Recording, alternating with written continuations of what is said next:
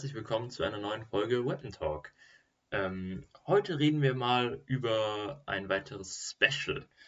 Also das Thema heute wird Star Wars sein. Auch nochmal ein Hallo von Till.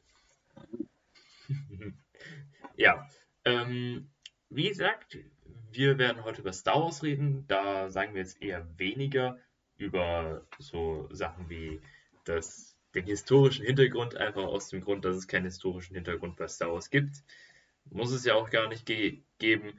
Ähm, alles, was ihr dazu sagen könnt, ist, wenn ihr nicht gespoilert werden wollt oder wenn ihr euch eigentlich für Star Wars interessiert, dann solltet ihr vielleicht entweder die komplette, äh, komplette Star Wars-Universum an Filmen und vielleicht auch Serien gesehen hab, haben, aber ähm, ihr könnt es natürlich auch einfach so anhören, wenn es euch entweder egal ist, dass ihr gespoilert werdet, oder wenn ihr euch einfach nicht für Star Wars interessiert und euch nur für die Waffen interessiert. Was natürlich auch nicht schlimm ist, aber hier nochmal eine ausdrückliche Empfehlung für das Star Wars-Universum an jedermann. Und wir kriegen dafür auch kein Geld. So bekannt sind wir auch wieder nicht. ja, ähm, dann können wir auch gleich anfangen mit unseren ersten Waffen. Dann übergebe ich kurz an Till. Ja, also, äh,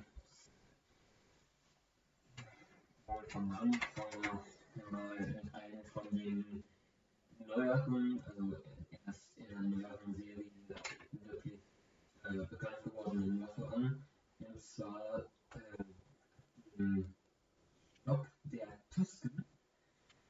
Also jetzt auch zu sehen in, in Book of Boba Fett. Ja, zu sehen ist halt äh, die Beschreibung ganz kurz sehr spärlich. Ein, ein Stock, der eine spitze Seite hat und an einem gebogen ist und an diesem gebogenen Ende sowas mehr oder weniger Keulenartiges hat, wo allerdings auch noch ein Schlagdorn in der Mitte ausragt und ja, generell das an dieser gebogenen, an diesem gebogenen Ende so ist, dass man damit einwandfrei haken kann und eben die andere einwandfrei zum Stechen. Eben,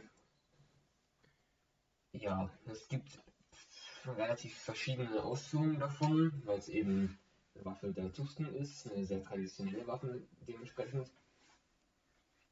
So äh, kann man zum Beispiel an die Seiten Klingen anbringen, kann aber auch nur einfach die Spitze mit Stahl verstärken. Also gibt verschiedenste Ausführungen. Aber das Wichtige ist halt einfach, dass es eine wirklich große Bandbreite an Techniken bereitstellt. So, zum einen kann man eben das gebogene Ende als Keule benutzen, was man eben in Mandalorian schon, aber auch in Boa Fett oft genug sieht. Was wirklich, man kann es nicht anders sagen, wunderschön ist. Dann eben diese Einhakfunktion, eben von dem gebogenen Ende, um Leuten die Beine wegzuziehen und eben Waffen auseinanderzureißen und natürlich die andere Seite, um Leute, salopp gesagt, abzustechen. Wie gehabt, wie man im Book of Boba Fett gesehen hat. Ja, das wird auch ab und zu dafür verwendet, um solche brutalen Taten, die wir natürlich niemals befürworten würden, auszuführen. Ja, ähm, dieser Stock ist auch ähm, aus Holz gemacht und hat auch, dieses Holz hat auch einen traditionellen Wort, Wort äh, Wert bei den Tusken, ähm, was äh, den Stock zwar sehr robust macht, also man sieht durchaus, dass der Stoll, Stock jetzt nicht äh, bricht, wenn er auf Metall trifft, aber er würde auch nicht gegen ein spä später noch genanntes Lichtschwert bestehen. Gut, dann können wir eigentlich auch gleich eigentlich was zu den Lichtschwertern sagen. Das ist natürlich eher eine standardmäßige Waffe im, Stand, im Star Wars-Universum, da man ja eigentlich in jeder Episode, nicht, nicht in jeder Episode, aber in ähm, jedem Stück Film oder jedem, alles, wo, was irgendwie Star Wars ist, kommt mindestens ein Lichtschwert drin vor. Von dem, was ich mich, wo, von dem, was ich jetzt weiß, wo ich mich dran erinnern kann. Aber ja, da bin ich mir relativ sicher. Auch wenn es bei Mandalorian knapp war. Ja, ähm, erstmal zur Form. Es gibt verschiedene Formen von Lichtschwertern, aber die klassische Form ist ein ähm, kleines, ja, ein kleiner Metallzylinder, meistens aus Metall, ähm, der eben ein, ja, eine Klinge aus Licht, Plasma, Laser, wie auch immer man will, ausfahren kann.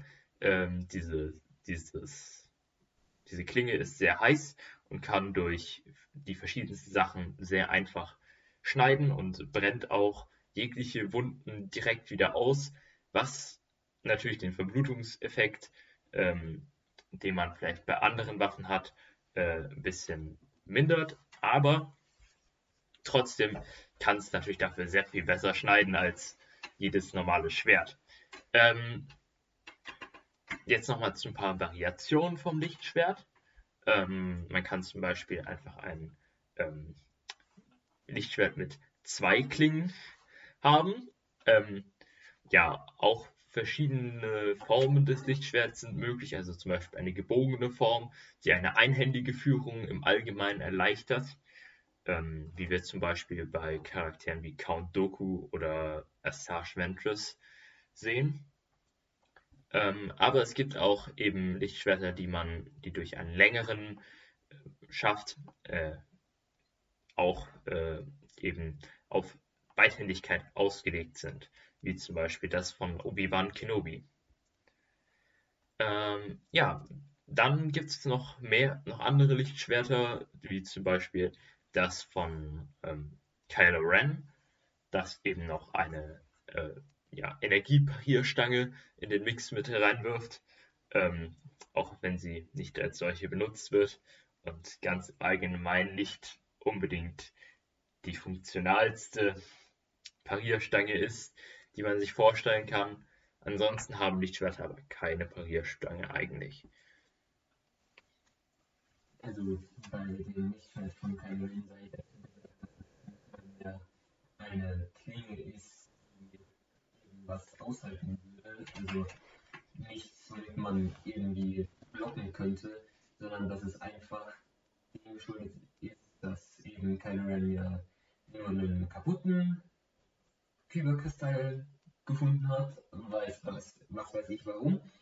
Äh, weil davon sollte es nach der Jedi-Säuberung genug geben. Aber ähm, worauf hinaus will, durch diesen äh, gespaltenen Kristall, äh, oder zersplitterten Kristall kaputt halt, ist es nicht ganz so einfach möglich, eine stabile Klinge zu machen. Dementsprechend auch dieses komische Flackern vorne und dementsprechend sind halt Abluftschächte nötig, um das Ganze kühl zu halten und nichts anderes sind diese Parierstangen als heiße Luft, die halt ein bisschen rot gefärbt ist. Ja, was natürlich sehr schade ist, weil eine Parierstange in einem Schwert ab und zu ganz nützlich sein kann.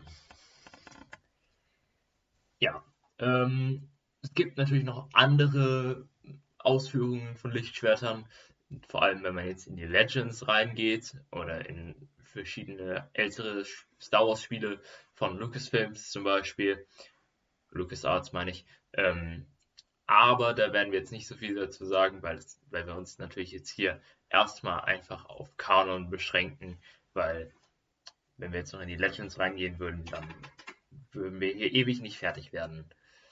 Ähm, aber machen wir weiter mit einem mit einem weiteren, mit einer weiteren Waffe, die ich persönlich sehr, sehr, sehr cool find, finde, aber die man im Star Wars-Universum eher weniger sieht.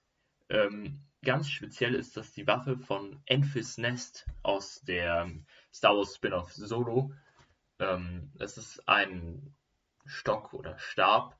Vielleicht kann man es auch als ähm, Naginata oder als eine Ausführung einer Naginata bezeichnen. Ähm, hat praktisch auch eine Klinge, die sich aber noch am Schaft befindet und dann weiter bis über den äh, bis über Ende des Schafts ähm, sich zieht. Das heißt, dass die Klinge kein eigenständiger ähm, kein eigenständiges Bestandteil der Waffe ist, die praktisch vorne am Schaft angebracht ist, sondern praktisch ähm, den Schaft so überzieht, mehr oder weniger. Die, ähm, die Klinge ist auch durch wahrscheinlich Plasma oder etwas ähnliches, jedenfalls Energie unterstützt, ähm, was eben auch eine verbesserte Schnittkraft, eine verbesserte Schärfe, wie man will, ähm, möglich macht.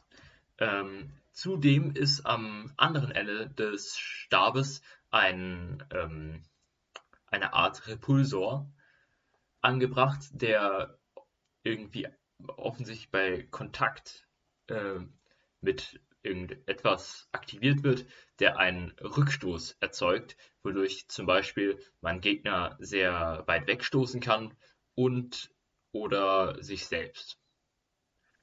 Genau. Ähm, ja. Dann würde ich nochmal einen kleinen Schlenker machen zu äh, georgianischen Wachen. Also auch zu sehen im Book Boba Fett. Ich glaube allerdings auch in Mandalorian. Also auf jeden Fall diese Äxte sind eben genau das, Äxte, aber halt speziell. Und zwar ist es so, dass der Schaft der Axt äh, de facto von einer relativ breiten, halbmondförmigen Klinge fast ganz umschlossen wird. Und das eben, wie soll ich sagen, die äh, klassische Axt ein wenig äh, konterkariert, wenn man das so sagen kann. Also, es ist keine normale Axt und ich überhaupt erwarten für Menschen auch keine praktische Axt. Aber für Gamorianer scheint es irgendwie zu funktionieren. Deshalb kann man einfach so hinhängen. Ja, ähm, dann kommen wir zu ein, ein paar bisschen eleganteren ähm, Nahkampfwaffen, die man auch ähm, selbst spielen kann, zum Beispiel in Battlefront 2, wenn man als Kommandodroide spielt. Die Rede ist von Vibro, die Idee der Vibro-Klinge ist eine Idee, die nicht aus Star Wars stammt, sondern allgemein schon äh, früher eine Idee war. Nämlich die Idee dahinter ist praktisch, man nimmt eine ganz normale Klinge und lässt sie so schnell vibrieren, dass der Schneideeffekt um ein Vielfaches gesteigert wird. Nun, diese Vibro, speziellen Vibro-Klingen der, der Kommandodroiden ähm, haben ein, eine sichelförmige Form, allerdings mit einem geraden, ähm, mit einem geraden Rückgrat, würde ich sagen, ähm, und haben eine rechteckige Halter, also einen rechteckigen Griff, der praktisch ähm, sowohl Griff als auch einen Handgelenk, äh, einen Knöchelschutz bietet. Diese, äh, also dieser, an diesem Knöchelschutz und dem Griff sind dann eben auch ähm, diese Motoren angebracht, die dann letztendlich die Klinge zum Rotieren bringen nicht rotieren, vibrieren. Genau. Ja, dann, wenn wir schon bei Druiden sind, gleich weiter mit den äh, Magnan, äh, Magnanmächtern, äh, eben die von General Grievous, also daher am bekanntesten, und deren Stäbe bekannt, de facto einfach nur Stäbe mit äh, zwei, sagt man, Energiesappern am Ende. Meistens Lieder, aber auch in Geld erhältlich, wenn man das so sagen kann. Also, ja, im Prinzip Elektroschock. Aber halt auch den Kontakt mit Lichtfeldern aushalten und dementsprechend du praktisch Lichtschwertnutzer sind. Ja, auch wenn man dazu sagen muss, dass man eben genau diesen, diese paar Zentimeter treffen muss, die tatsächlich lichtwertresistent sind. Also der Schaft, der kann da durchaus durchgeschnitten werden. Ja, ähm, kommen wir weiter zu einer eher defensiven Waffe. Ähm, hat man auch in verschiedenen Ausführungen gesehen.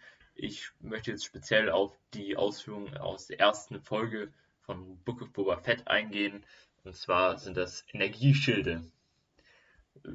Jetzt die spezielle Version aus Book of Boba Fett sind ähm, sehr große Turmschilde, die eben äh, schwer zu durchdringen sind und an einem Gerät, das eben diese Energie auch erzeugt, dann festgehalten werden können und ähm, jegliche Art von Schlägen, auch der von ähm, zum Beispiel auch Lichtschwertern, widerstehen können.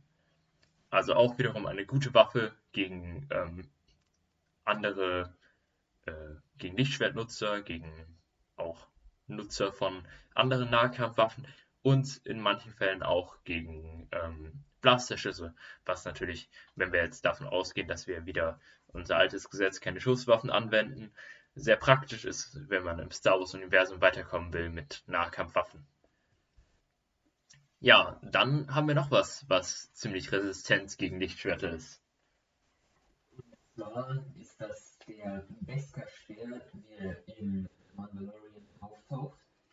Und ich muss sagen, ich mag diesen Speer einfach, verdammt cool.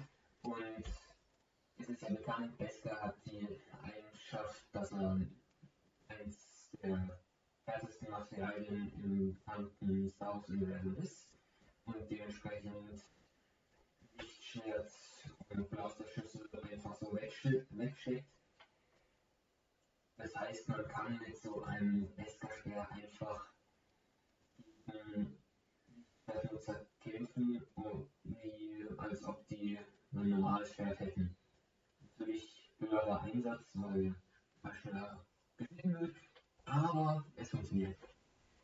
Und ja, diese der Beskar-Speer oder in der Serie auch Beskar-Lanze genannt, äh, hat, wie ich finde, auch eine sehr schöne Klinge, relativ eilig. Aber Ist natürlich auch praktisch einen Speer zu haben, der sowohl etwas leichter ist, also ja, er ist nicht leichter als ein normaler Speer, aber auf jeden Fall leichter als ein Speer, der komplett aus Stahl gemacht wäre. Was sehr praktisch ist, da man ja auch nicht dann den Schaft durchtrennen kann, was das Ganze natürlich nochmal um einiges besser macht als ein gewöhnlicher Speer. Ja, kommen wir zu einer anderen ähm, langen Waffe, und zwar einer ähm, Machtpike. So, so nennt man das, also zu Englisch war es Force Pike. Ähm, das ist eine Waffe der ähm, imperialen Garde, also der diese rote Leute in den Umhängen, die immer bei Palpatine rumstehen. Genau. Die haben eben diese ja, Machtpiken, was mehr oder weniger einfach ja auch Lanzen sind, aber mit einer sehr viel breiteren Spitze oben und die ist auch noch energetisiert oder elektrifiziert, je nachdem, ähm, wodurch sich einfach auch Angreifer leichter ruhig stellen lassen. Genau. Ähm, das war es dann eigentlich auch schon mit den Waffen. Dann können wir eigentlich auch schon übergehen zu unserer kleinen Diskussion. Ähm, Till, diesmal lasse ich dir den Vortritt. äh, sag mal, was hast du dir für eine Waffe ausgesucht? Ein wenig im Sinne der Römer, aber dass ich zwei Waffen aussuche, und zwar den Energieschild und das die beste Panzer. Ich habe mir meine persönliche Lieblingswaffe ausgesucht und die ist definitiv äh, der Stab von Enfys Nest. Also ähm, wird es hier sehr interessant, da ich glaube, dass mein, mein Repulsor am Ende durchaus gegen den Schild effektiv sein könnte. Da kommt es dann halt drauf an, wer die bessere Schallfestigkeit hat, weil äh, generell In, wenn man den Repulsor auf den Schild treffen lassen würde, würden wahrscheinlich beide Parteien ziemlich gleich stark weggestoßen werden. Das heißt, theoretisch macht es einmal Ui und wir fliegen auseinander. Ui. Ja, durchaus. Ich meine aber, dass es leichter ist, sich zu berappeln, insofern, insofern, dass du halt dein Schild nicht ausschaltest, wenn man keinen riesigen Turmschild hat, den man irgendwie um sich herum manövrieren muss, um aufzustehen. Ähm, ja, also ich denke, dass ich da auf jeden Fall schneller auf den Beinen wäre, vor allem weil der Schlag von mir kommt und ich dann wahrscheinlich besser steuern könnte, in welche Richtung ich dann nachher lande. Da gebe ich dir recht, wobei ich denke, dass es effektiver wäre, wenn der Repulsor nicht total auf das Schild wäre, sondern vielleicht eher auf den Boden vor dem Schild, die durch den Boden äh, an der Unterkante, die nach mindestens zwei Boden sein sollte, an der Unterkante vorbeifährt und die Füße wegzieht. Ich. Ja, oder das, oder, oder ich versuche einfach über die drüber zu springen. Möchte darauf plädieren, dass wir Machtnutzung außer Acht lassen und in dem Moment wärst du dazu nicht fähig. Nein, nein, nicht mal mit dem Repulsor. Den auf den Boden klatschen und dann halt nach oben gehietet werden. Über dich drüber. Dann hätte ich gleichzeitig diesen Schock da oben und könnte dann praktisch dann könnte mein Speer dann in der Luft umdrehen und dann so auf dich zustürzen mit einer Attacke von oben, während deine Füße weggefegt werden. Dafür geil, du willst mich wegwiegen und dabei hochspringen. Um hochzuspringen, musst du dein Körpergewicht über, äh, musst du deinen Schwerpunkt über den Repulsor bringen. Dass der dich hochschiebt. Wenn du so nah an meinen Turmschild rankommst, dann habe ich was falsch gemacht, Alter. Ganz ehrlich, den Repulsor vor, das, vor den Schild platzieren, aus der Distanz, das ist einfach, das geht. Aber sich selbst dabei im gleichen Zug hochkatapultieren, das, das will ich sehen, wie du das machst.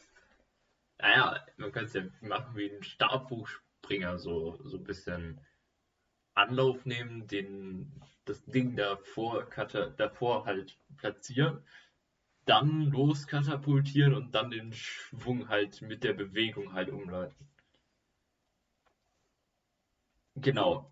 Du musst ja nicht weit hochspringen, du fliegst dann sowieso von den Füßen und dann mache ich dann den Zick. Es sei denn, es sei denn natürlich, du hast zu dem ähm, Speer noch zufällig Beskar Armor dazu geholt. Natürlich immer. Das kannst du jetzt verstanden haben. Weil wenn man nur ja, nee. Also, sagen wir so, ich bin der Meinung, dass dieser Schaf von Nest auf jeden Fall eine von den effektivsten Waffen ist, die man auch verdammt geil einsetzen kann. Obwohl ich meine Kombination zwar sehr mag, aber ich glaube, da würdest du schon gewinnen. Aber nicht so, mein Freund, nicht so.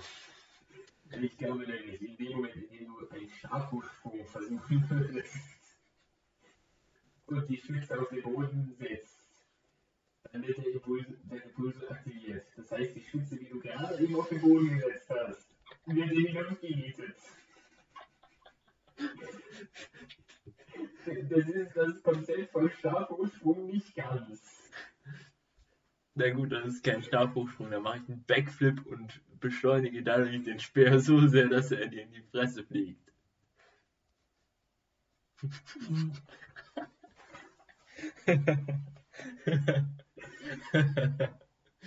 nee, nee, alles gut. Wir können, wir können, wir können wieder irgendwas was machen, was ernsthaft ist. Ich, also sagen wir so, ich nehme an, dass wenn ich meinen ähm, Repulsor nicht in die Mitte platziere von deinem Schild, sondern vielleicht an eine äußere Kante, weil es ein relativ hoher Turmschild ist, habe ich dann noch die Hebelwirkung dazu. Also könnte ich mir vorstellen, dass der Schild dir dadurch aus der Hand gerissen wird. Wenn, wenn jetzt dein Arm, also wenn jetzt der Griffpunkt woanders ist, als wo ich halt ansetze, dann könnte dein Schild dir entweder, wenn ich es weiter oben mache, eben gegen den Kopf geschlagen werden oder halt, wenn ich es weiter unten mache, gegen die Beine. Ist das Schild durch äh, die Fixierung am Arm auch im äh, fixiert? Es macht ja nichts, wenn der Schild in vertikaler Richtung fixiert wird. Einfach dadurch, dass, der, dass die Kraft vom Hebel her auswirkt, sollte es eigentlich so sein, dass, dein, dass du es nicht aufrecht erhalten kannst, den Schild. Egal wie du den hältst, ob du den jetzt äh, in Vertik, ob dein Arm jetzt ähm, parallel zum, äh, zum Boden oder orthogonal zum Boden ist, ist es ja egal, wo, ob ich da jetzt, wo ich jetzt dagegen schlage. Ich meine einfach nur, dass wenn man gegen den äußeren Rand des Schildes schlägt, dass der wahrscheinlich ähm, eher nachgeben wird in irgendeine Richtung. Einfach dadurch, dass er halt, dass man halt eine Hebelwirkung hat. Ähm, das heißt, wenn ich mit diesem, diesem, verstärkten Schlag eben gegen den Schild schlagen würde, äh, in irgendeine Ecke oder so, kann ich mir vorstellen, dass das ähm, dir auf jeden Fall Probleme bereiten könnte. Durchaus, da kann ich nichts gegen sagen. Also, ja, diese Dachtelpulse ist schon nicht schlecht. Das muss man sagen. Das muss man echt sagen.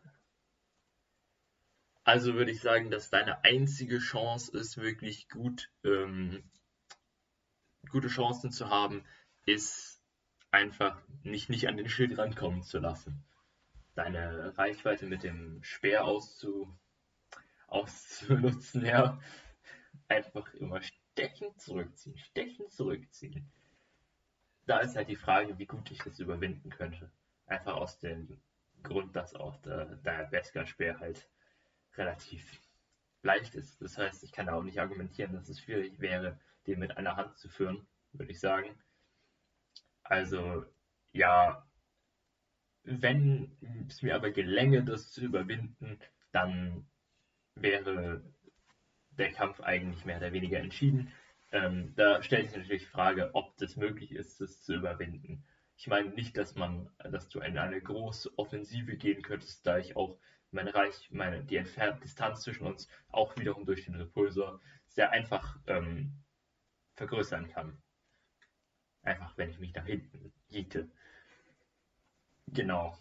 Äh, deswegen würde ich mir selbst diesmal den Sieg zuschreiben. Würdest du da übereinstimmen mit mir? Ich habe schon vorher gesagt, ja. Gut, das ist schön, dass wir uns einig sind. Das war's dann mit ähm, dieser Folge vom Podcast. Äh, ich hoffe, ihr seid uns nicht allzu böse, wenn wir immer mal wieder solche Specials machen und von unserem eigentlichen Thema abweichen. Aber das macht einfach viel zu viel Spaß, um es nicht zu tun. Da, äh, in dem Sinne, ähm, ja, wenn ihr noch irgendwelche Ideen habt, äh, was für Waffen es im Star Wars-Universum noch gibt, die interessant ist, könnt, könnt ihr uns das gerne schreiben um, über verschiedene Wege. Wir haben da den Discord, die Mailadresse und so weiter und so fort. Also, wenn ihr das wollt, dann könnt ihr das gerne tun. Ansonsten ähm, sagen wir bis zum nächsten Mal und äh, tschüss.